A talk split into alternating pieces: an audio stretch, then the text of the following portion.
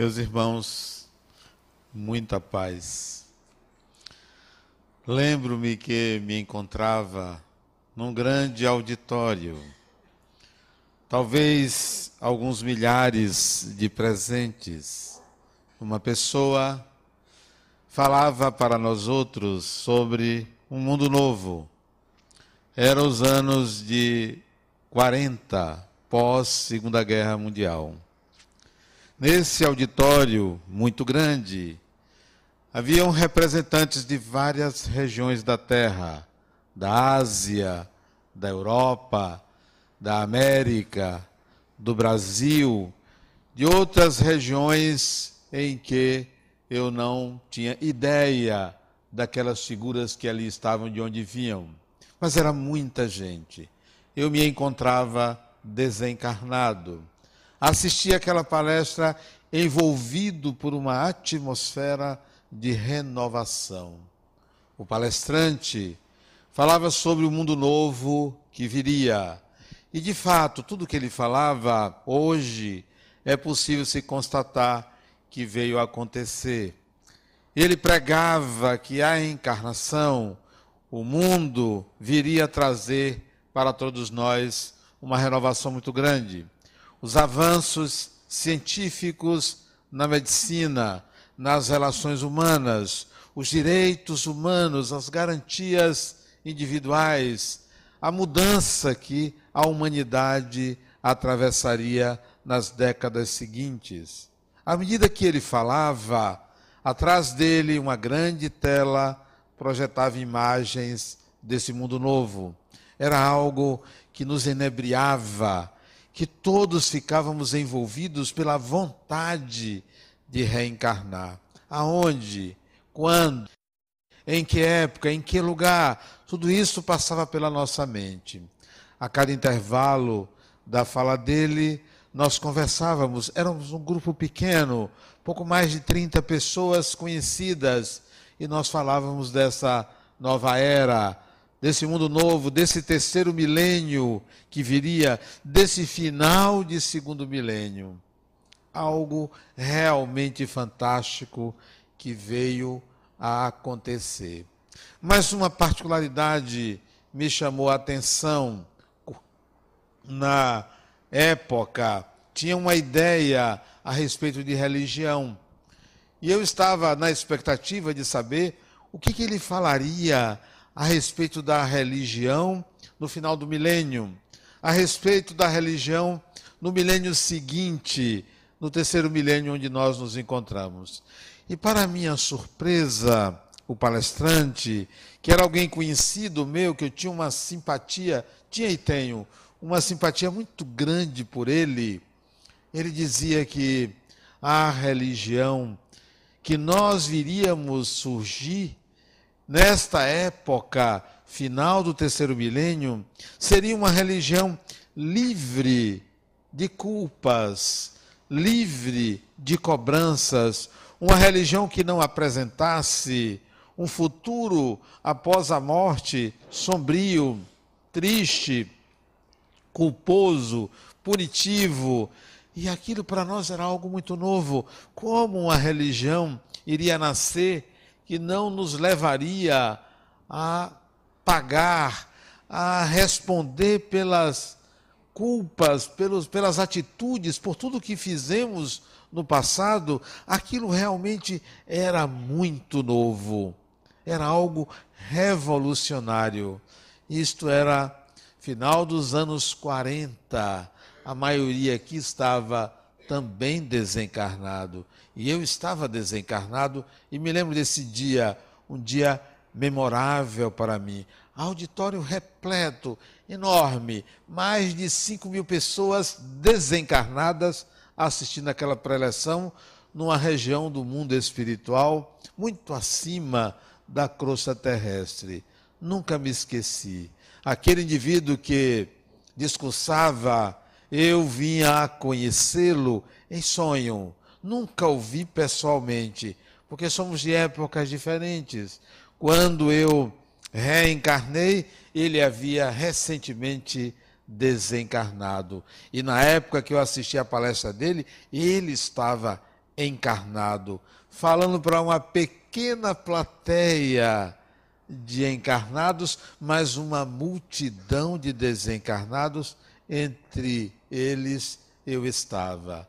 Memorável isso, lembrar-se disso, sentir a evolução do espírito passando pelo período de intermissão entre uma encarnação e outra. A gente pensa que a vida acontece aqui na Terra de uma forma intensa, mas ela também acontece no mundo espiritual, na dimensão espiritual, entre uma encarnação e outra, de forma muito intensa. Mas para ser intensa é preciso que haja apaixonamento da alma, é preciso que o espírito esteja apaixonado. Porque se você desencarna muito preocupado com o que você fez no passado, com o que você vai atravessar, com culpas, com erros, com cobranças, com relações mal resolvidas, você não vai viver intensamente a sua vida espiritual. Você vai estar preocupado em resolver problemas da terra. Ora, eu desencarnado vou me preocupar com prestação de apartamento, com boleto bancário, com um filho ou uma filha, ou um neto ou uma neta, ou uma mulher ou marido, ou um companheiro ou companheira que está lá precisando de um empurrãozinho para conseguir um emprego, não, isto é responsabilidade de quem ficou. Me preocuparei muito mais com o progresso geral, com as mudanças que a sociedade está atravessando, em acompanhar, em estar com o olho no padre na missa, em estar pensando realmente no meu retorno. Então vou viver o, o máximo possível, da melhor maneira possível, aquele período não vou estar preocupado com a terra. Veja, eu tenho uma amiga que ela assiste séries na televisão. Ela às vezes passa um fim de semana inteiro assistindo 10, 20 capítulos de uma série. Eu disse a ela, fulano, você vai desencarnar? Não vai encontrar essas séries do outro lado. Vai voltar e ficar ali na casa de alguém tão compulsivo como você, à espera do capítulo seguinte. E se alguém mudar a televisão, você vai obsidiar a pessoa. Não. Vá viver a vida espiritual como a gente deve viver a vida aqui na terra de uma forma intensa. Lembro-me que outro dia, esse outro dia já fazem pouco mais de três anos, pouco mais de três anos, quase. Não, quatro anos, pouco mais de quatro anos, que eu estava na varanda da minha casa, aqui perto, pensando um bocado de coisa. Era uma tarde, talvez umas quatro e meia para cinco horas da tarde, quando senta, senta do meu lado, na cadeira, eu gosto de sentar numa, numa poltrona, tem uma outra do lado, quando senta um espírito, eu conheço, velho conhecido, amigo de longas datas, chega para mim e diz: pensando é, na nossa obra, né? Você é, pensando, né?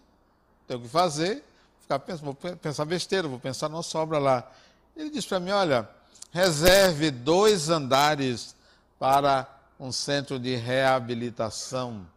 Isto era setembro de 2014, precisamente 15 ou 16 de setembro de 2014. Eu disse, é, vou reservar você está pedindo. E continuamos conversando, como velhos amigos que conversam. Eu não sei se vocês fazem isso, conversar com espíritos, porque são pessoas.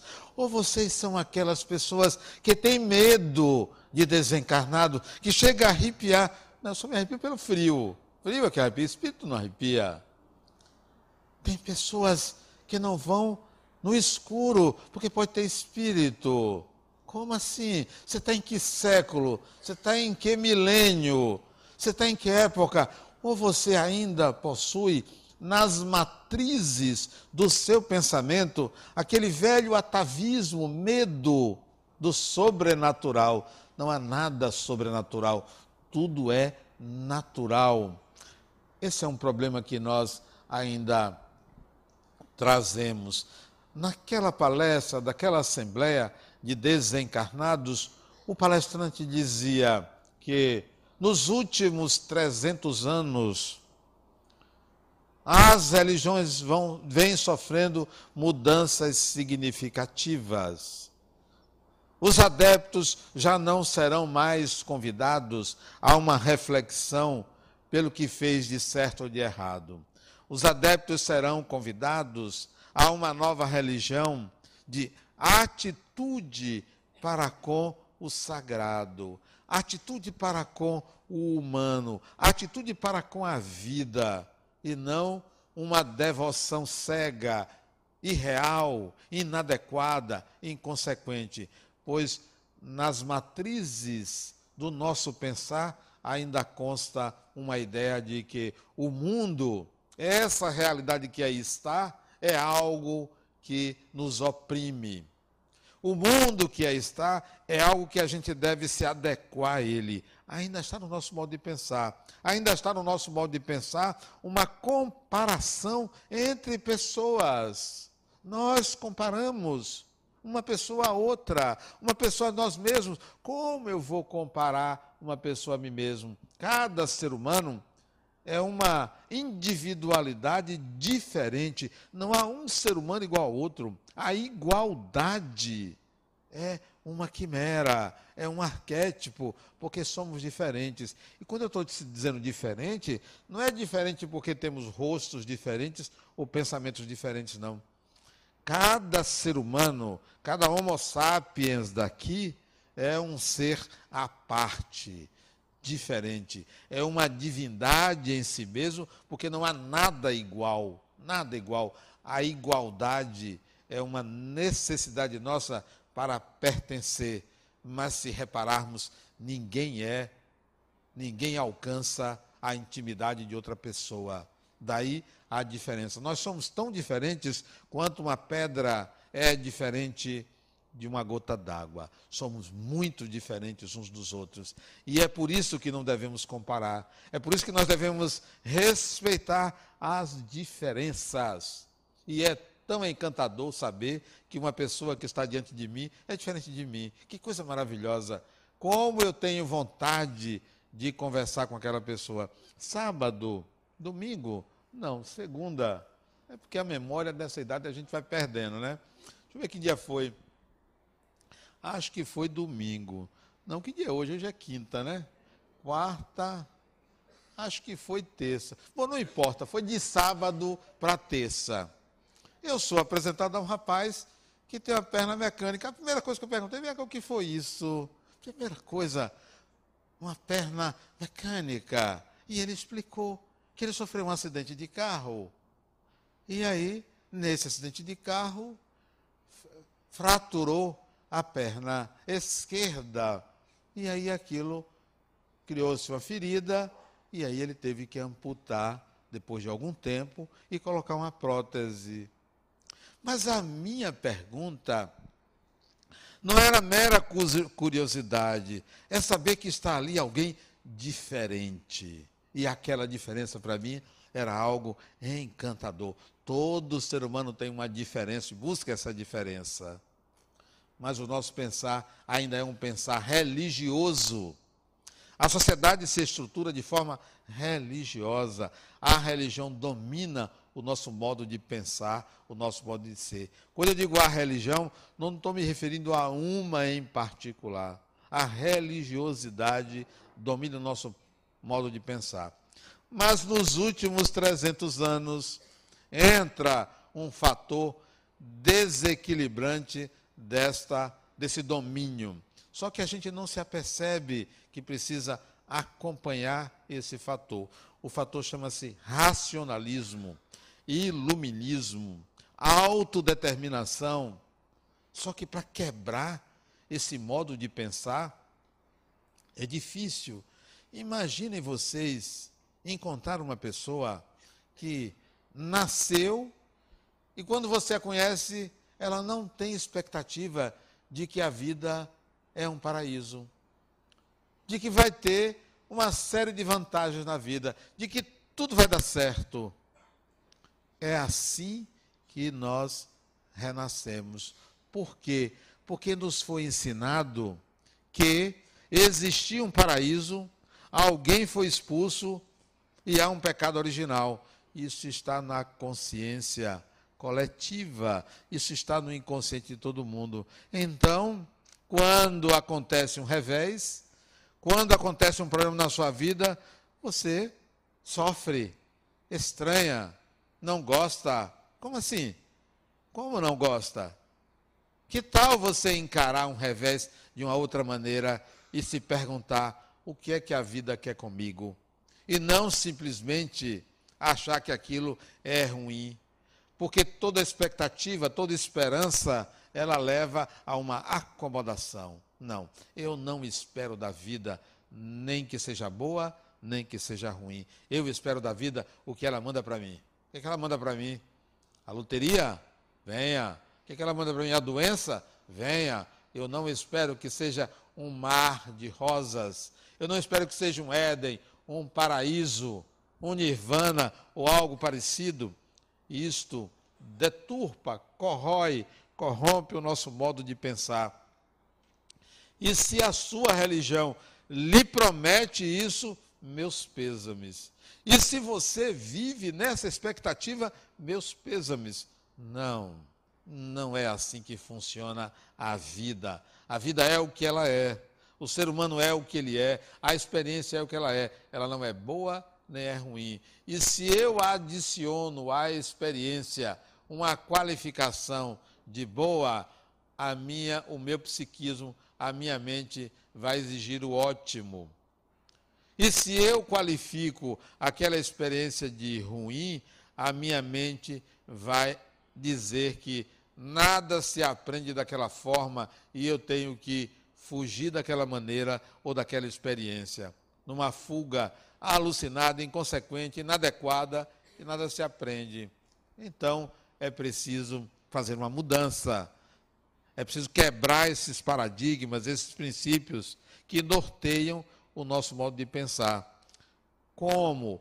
Quando é que você vai sair desse sistema esperançoso? Desse sistema de achar que você tem direito a um paraíso. Não tem. Não há paraíso tanto quanto não há inferno.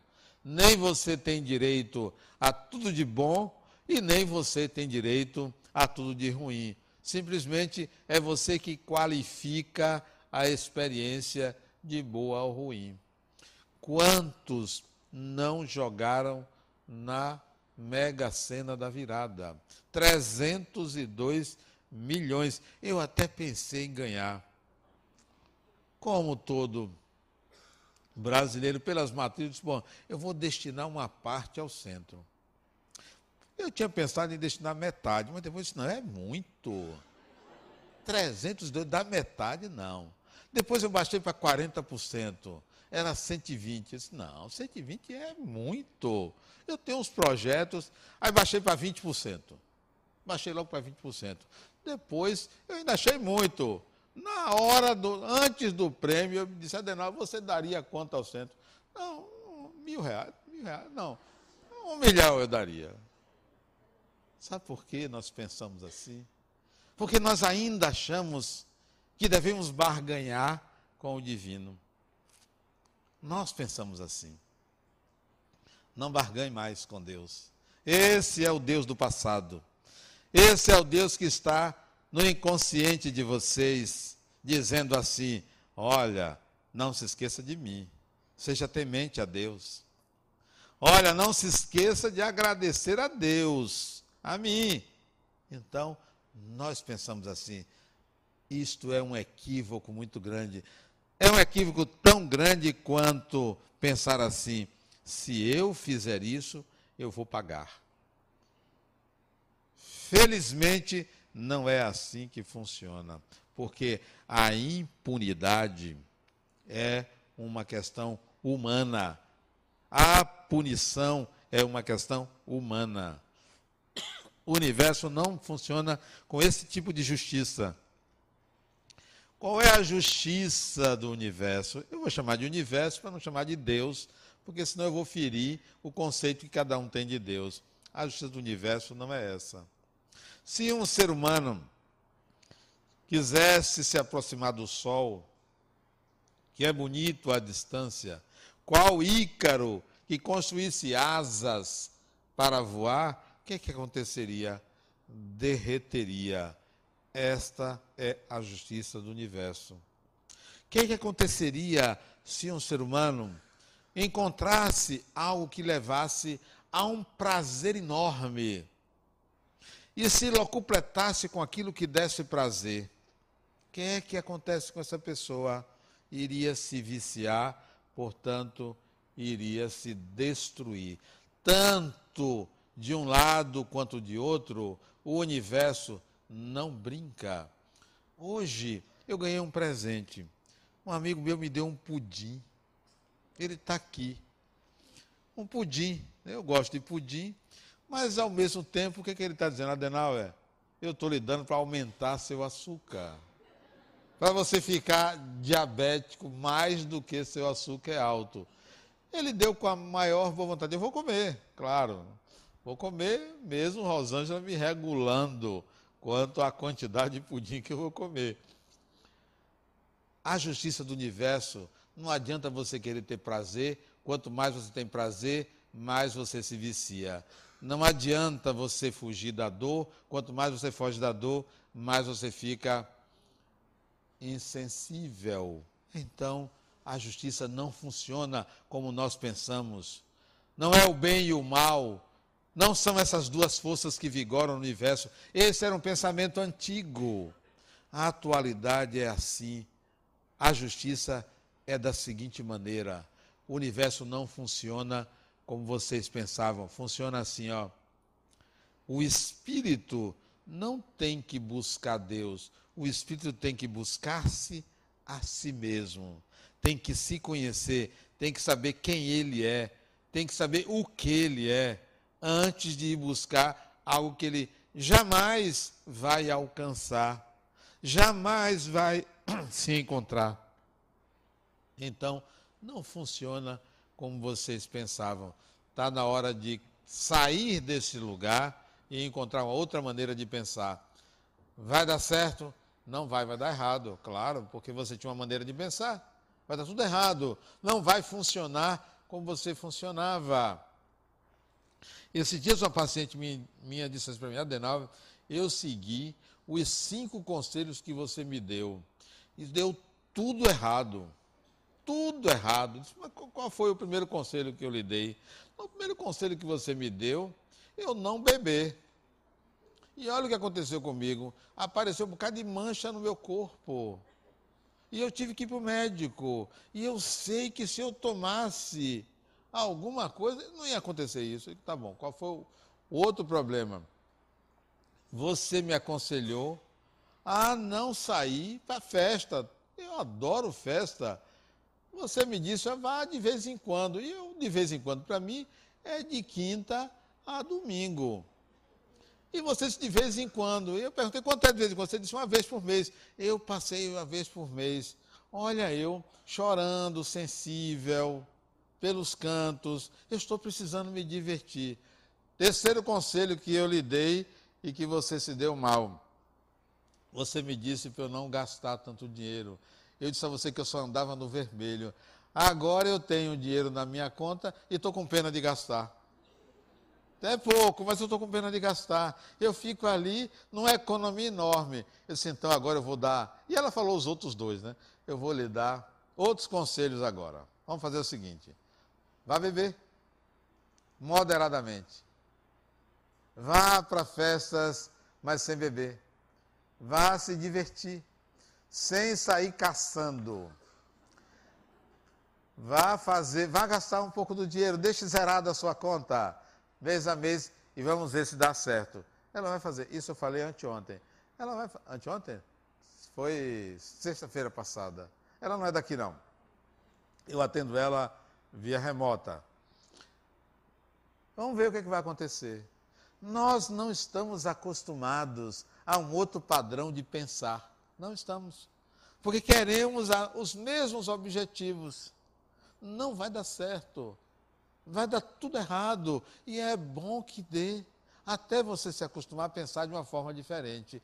Que tal você pensar que a recompensa que você tem de Deus, ou daquilo que você pensa que seja Deus, não é o prazer, não é a alegria, não é um presente, não é um benefício, não é uma notícia boa. O presente que você vai ter de Deus, o benefício que você vai ter de Deus é a realidade. É só a realidade. Eu tinha uma amiga, nunca mais eu a vi, mas eu sei que ela deve andar por aqui. Ela desencarnou em 1994. Tem muitos anos que ela desencarnou, né? Depois eu a vi algumas vezes. Nunca mais eu a vi, por isso que eu tinha, né? Nunca mais eu a vi, tomara que ela apareça.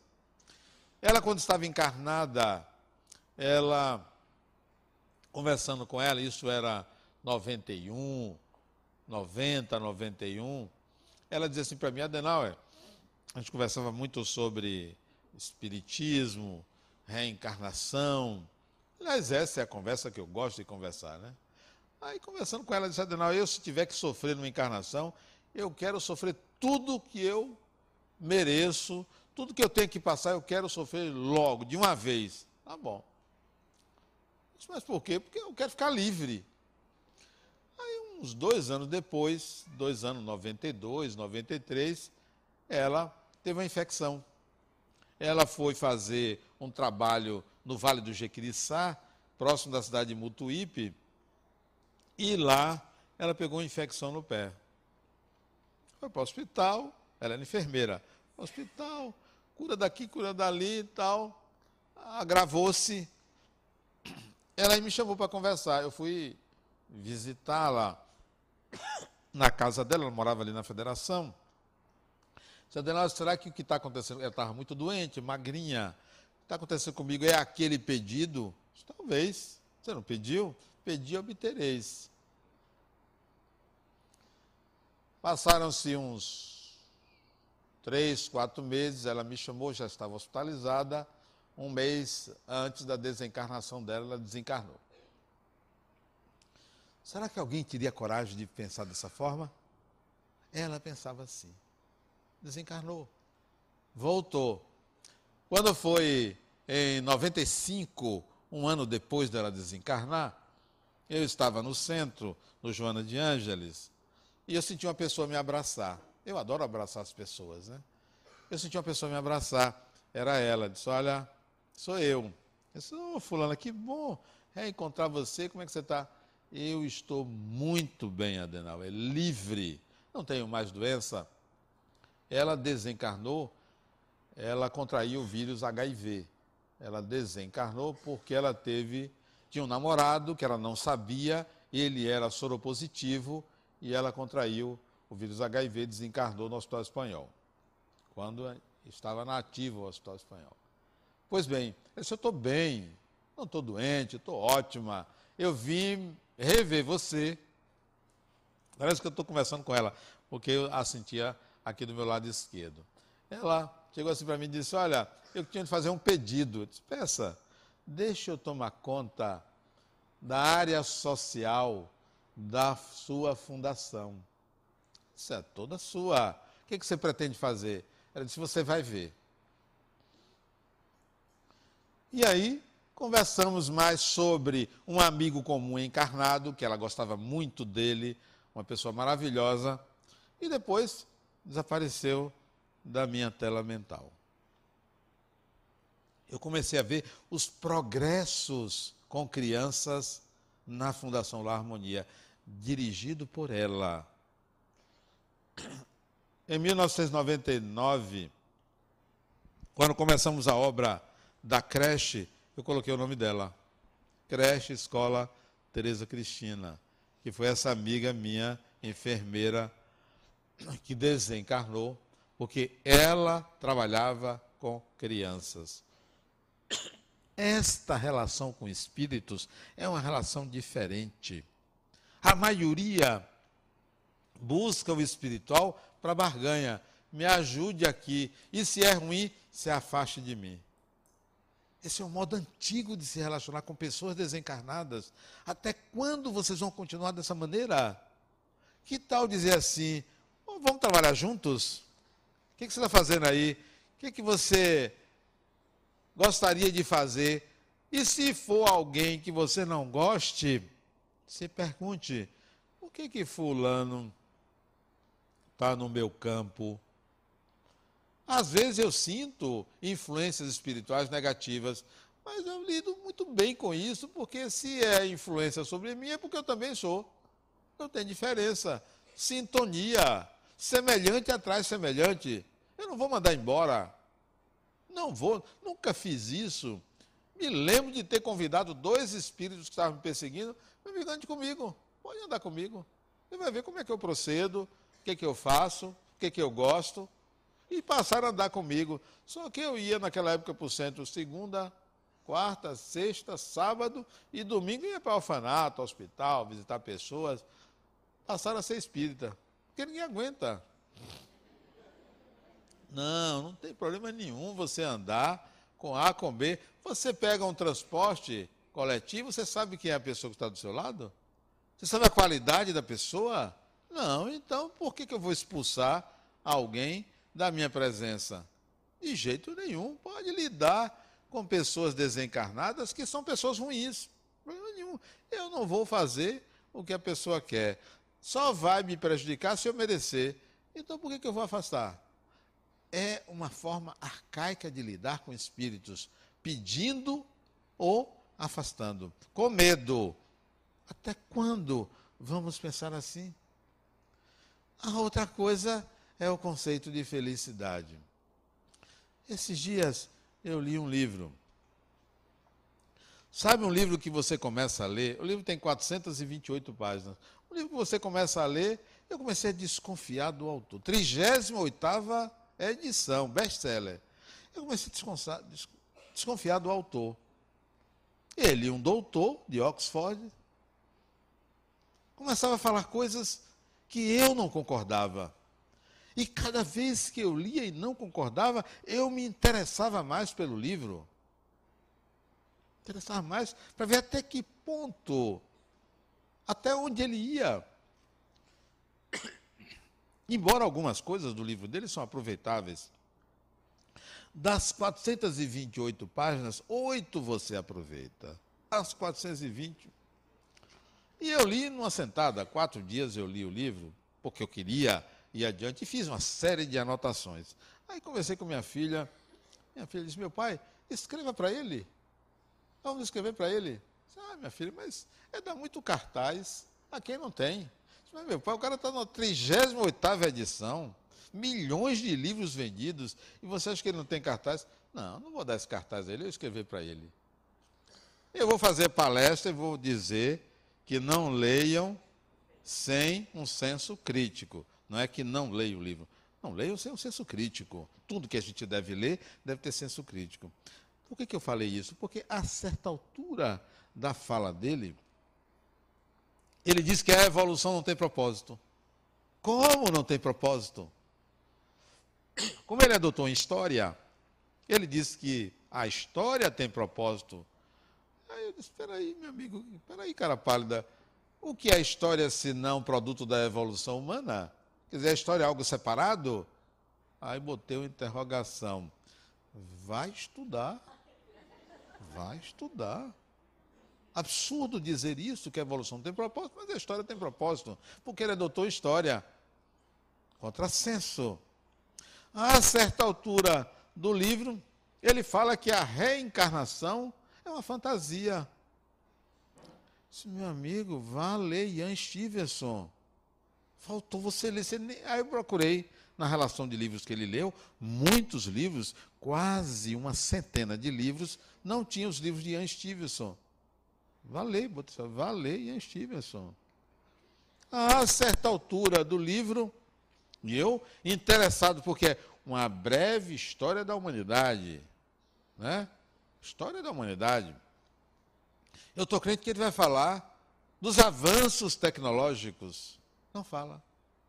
Não fala da internet. Ele cita três vezes e só citou, mas não se refere ao avanço tecnológico. E o pior, o pior que esse indivíduo fez, que merece cadeia, não, cadeia é pouco. Desencarnar, não, porque seria um prêmio. O pior é que ele diz o seguinte: que as religiões, as religiões, são alienantes. Religiões como o comunismo. Estão estranhando? O nazismo, o cristianismo. Peraí, um doutor falar isso, esta bobagem. Relacionar nazismo, comunismo e cristianismo como sendo religiões é brincadeira, é piada para um doutor. Doutor em Oxford, ele está brincando. Eu botei, esse sujeito está brincando. Ou ele está me chamando de burro. Eu não sou, quer dizer, eu sou, eu sou ingênuo, mas burro não sou. Para colocar isso em pé de igualdade, e não foi uma vez só, não. Em vários capítulos ele coloca isso. Não. Merece ser lido com senso crítico. Porque nenhum livro deve ser proibido. Nenhum mesmo aqueles que falam coisas inadequadas. O leitor é que deve ter senso crítico. O leitor. Todo livro merece ser lido. O pior livro merece ser lido. Ninguém deve proibir nada a ninguém. Censura, jamais. Agora, o leitor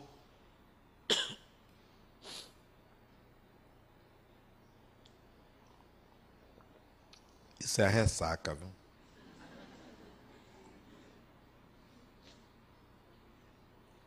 O leitor, você deve ter senso crítico. Nós não estamos mais na Idade Média que você queria saber se uma coisa era verdade, você ia perguntar ao religioso, ao pároco. Não estamos mais nessa época.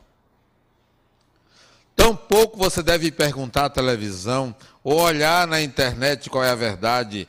Onde é que está o espírito? Onde é que está você? Fazendo o quê?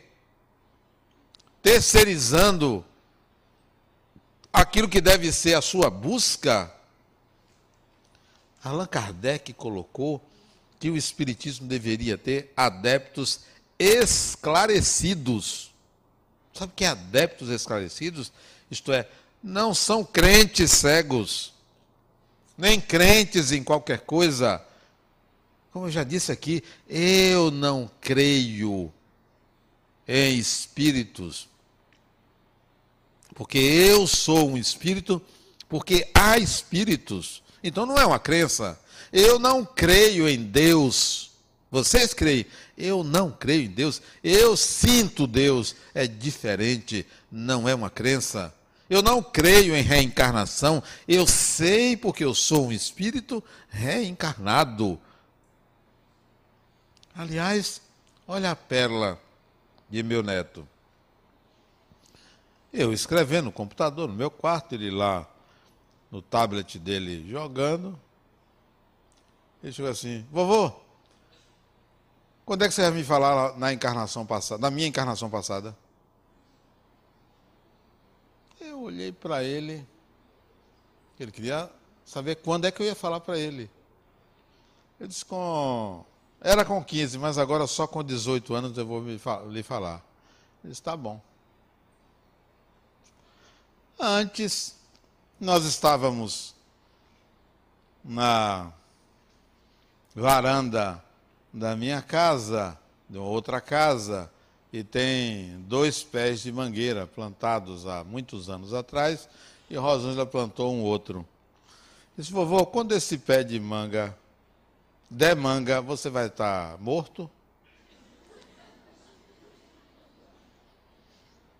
Eu disse, olha, provavelmente não, porque daqui a quatro anos vai dar manga. Não vou estar não. Eu ainda vou ver. Aí passou, tal, daqui a pouco nós estávamos falando outra coisa, ele disse, vovô, eu estou triste. Triste por quê? Porque quando tem festa assim no mundo, eu quero saber se na próxima vez que tiver uma festa grande dessa, você vai estar morto. Ele quer a minha desencarnação de qualquer jeito. Mas olhe, eu não sei.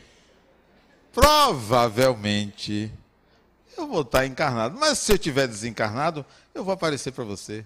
A gente vai conversar. Ele disse, mas eu vou lhe ver assim como eu estou lhe vendo. Você vai me ver assim como você está me vendo. Ele disse, só eu vou lhe ver. Eu só vou me mostrar você. Para a gente continuar dialogando. Tá bom. Ah, são as horas. Aí ele chega para mim e diz, vovô, depois de quantos anos você vai voltar? Você vai morrer. Depois de quantos anos você vai voltar? Eu acho que no mínimo 100 anos. Aí ele faz uma cara de choro, né? A lágrima vem assim. Eu disse, ah, você tá, o que, que houve? Ele disse, não, porque 100 anos é muito tempo, eu vou sentir muito sua falta. Aí eu disse, olha, você não vai sentir tanto minha falta, porque eu vou e volto, a gente vai conversar, você vai ver, a gente vai ficar conversando.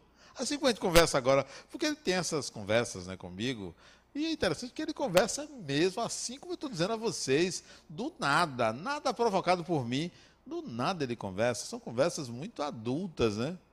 A gente vai conversar, rapaz, fique tranquilo. Eu volto, ele disse, mas você vai voltar aonde? Se eu ainda não sei, eu estou pensando. De fato, eu estou pensando, não sei aonde eu vou reencarnar. Estou pensando, já tenho algumas ideias. Eu até falei isso numa palestra, teve uma pessoa que me mandou um e-mail, Adenal, me, me coloque aí. Né? Eu quero nascer perto de você, né? se possível a gente casar. Eu disse, olha, entre na fila. Porque é uma fila enorme. Sério, isso aconteceu. É uma fila enorme. Outra coisa, eu não sei se eu vou nascer homem ou mulher. Eu não sei se eu vou ser hétero ou homo. Então, não, é prematuro você querer casar comigo, porque eu não sei dos seus conceitos ou preconceitos. Então, não pense nisso agora, não. Voltando ao meu neto, disse: olha, a gente vai conversar muito. E eu não sei ainda onde vou nascer, mas pode ter certeza que a gente vai caminhar juntos. Aí ele disse assim: e a gente já esteve juntos antes? Tivemos sim, por isso que eu vou dizer quando. Quem foi você na minha vida? Ele, ah, tá bom. Voltando ao, ao autor que fala de reencarnação como uma fantasia, não sabe de nada. É doutor e um doutor parece que o doutorado dele foi copiou colou, não é? Copiou, colou, copiou, colou. Como tem muitas dissertações, porque para ele dizer uma, dizer uma bobagem dessa, comparar uma fantasia, achar que a evolução não tem propósitos. Agora, uma coisa ele disse que eu concordei. Eu até discuti isso com minha filha, que é doutoranda, e ela concordou com ele. Pouca coisa a gente concordou ele disse que uma das coisas importantes para a manutenção da coesão do grupo é a fofoca. Ele diz isso, textualmente. Que a fofoca mantém uma ética de um grupo, porque estabelece padrões, critica quem está fora de um padrão. E aí mantém uma normativa social. Interessante essa colocação dele que eu não sabia e eu que eu concordo com ele, minha filha também concorda. Uma outra coisa que eu achei interessante, eu já sabia, mas não com a habilidade dele de falar do Homo sapiens. Ele coloca que humanos foram mais do que Homo sapiens. Que há humanos que não eram sapiens. Sim, o homem de Neandertal, o Australopithecus, o homem disso, o homem daquilo, eram humanos mas que não eram sábios. E ele diz que provavelmente ainda há na Terra um ou outro vestígio de humanos que não sejam sapiens. Acho difícil encontrar humanos que não sejam sapiens. Assisti a um documentário em tribos amazônicas, alguns que não tiveram contato com Homo sapiens e que, pelo grau de desconhecimento da realidade, tudo indica que eles estão muito aquém da consciência do Homo sapiens. E para o autor, o Homo sapiens ele dizimou os humanos na Terra e vem com a sua supremacia. Acho isso correto. Mas no final do livro, que para fechar, ele fala de felicidade. E questiona: será que hoje nós Homo sapiens, somos mais felizes com todo esse progresso, com todas essas mudanças, do que os humanos do passado? Eu, quando li isso, eu digo, eu não acredito que um doutor faça esse tipo de questionamento. Primeiro, qual é o conceito dele de felicidade? Não diz. O que é felicidade? Felicidade pode ser você estar assistindo uma palestra, felicidade pode ser você estar viajando, felicidade pode ser você estar criticando alguém, trabalhando. Ele não discute o conceito de felicidade. E chega à conclusão que provavelmente os homo, os humanos do passado, eram mais felizes do que nós, porque tratavam melhor os animais. Que ele critica o Homo sapiens por matar os animais. Entendo, é um defensor dos animais, mas esse é o parâmetro de comparação de que é mais feliz? Lamento que ele diga isso. Felicidade, para mim, é um conceito amplo, geral, abstrato, impossível de ser dimensionado coletivamente. Agora, há um, uma característica que deve ser adicionada à felicidade: sem culpa. Sem qualquer culpa. Não aceite uma religião que lhe traz culpa. Não aceite uma religião que diga que você hoje sofre porque você fez alguma coisa de errado no passado. Consequências passadas, causas passadas geram consequências futuras, mas não aceite que isso é um pagamento ou uma punição. Você que tem esse conceito de que o mal que você atravessa, que você considera um mal, é porque alguma coisa de mal você fez. Não aceite culpa. Se alguém quiser lhe cobrar sobre o seu passado, diga: olha, tudo que eu fiz no passado eu era ignorante. Foi por ignorância. Nós só erramos por ignorância. Uma pessoa que sabe que não deve matar e mata de novo, continua ignorante. Mesmo sabendo que está errado, continue ignorante, porque ignorar é desconhecer, é não saber. Saber é integrar algo que não lhe levará a cometer o mesmo equívoco.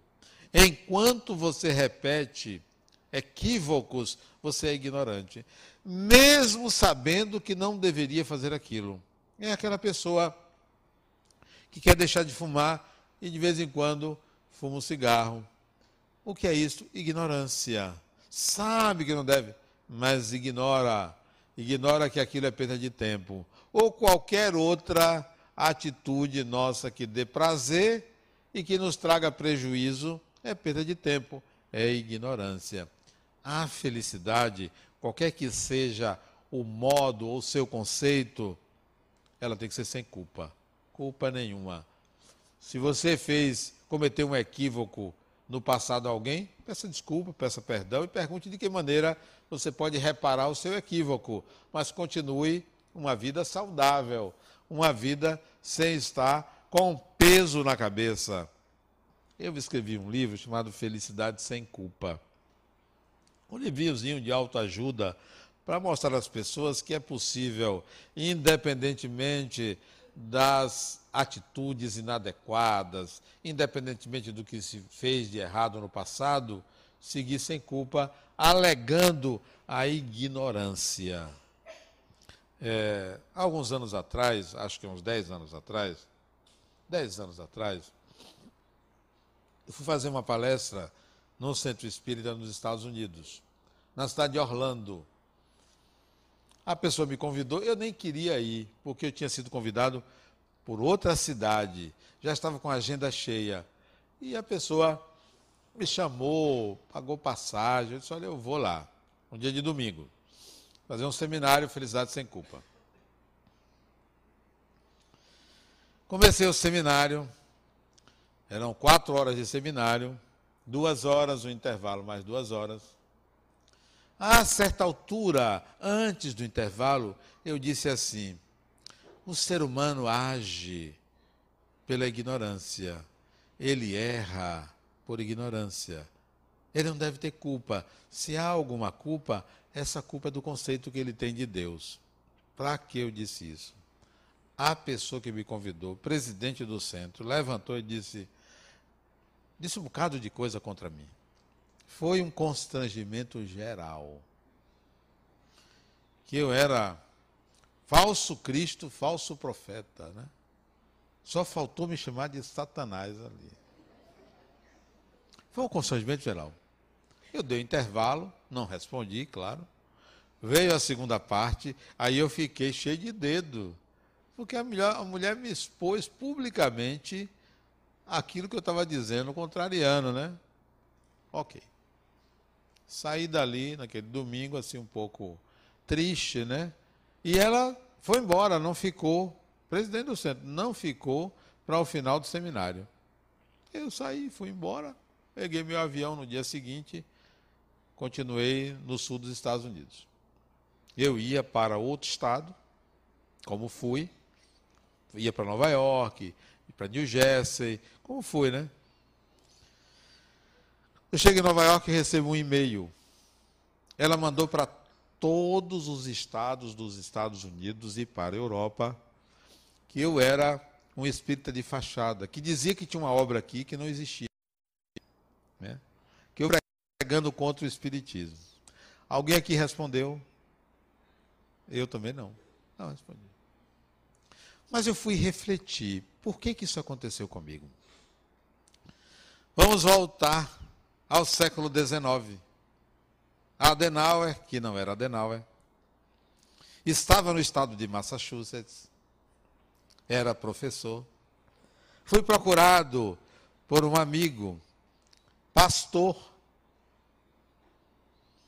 e me ofereceu uma quantia em dinheiro para eu viajar pelo estado de Massachusetts pregando contra o Espiritismo. Quando veio a resposta a essas atitudes em Orlando. Isso é o passado que se apresenta no presente. Compreendi. Tive raiva dessa pessoa? De forma nenhuma. É o espírito que retorna do passado com o mesmo comportamento. Só que eu mudei. Já não é aquele mesmo que estava lá no século XIX. Agora é outra pessoa. Que não prega o Espiritismo contra qualquer religião, mas a favor do Espírito. Qual é o lema dessa casa? O amor é a força propulsora do universo.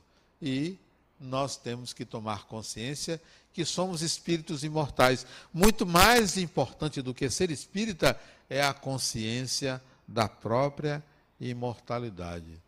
Não não me sinto culpado pelo passado. Se fiz, espero que tenha, tenha sido bem feito.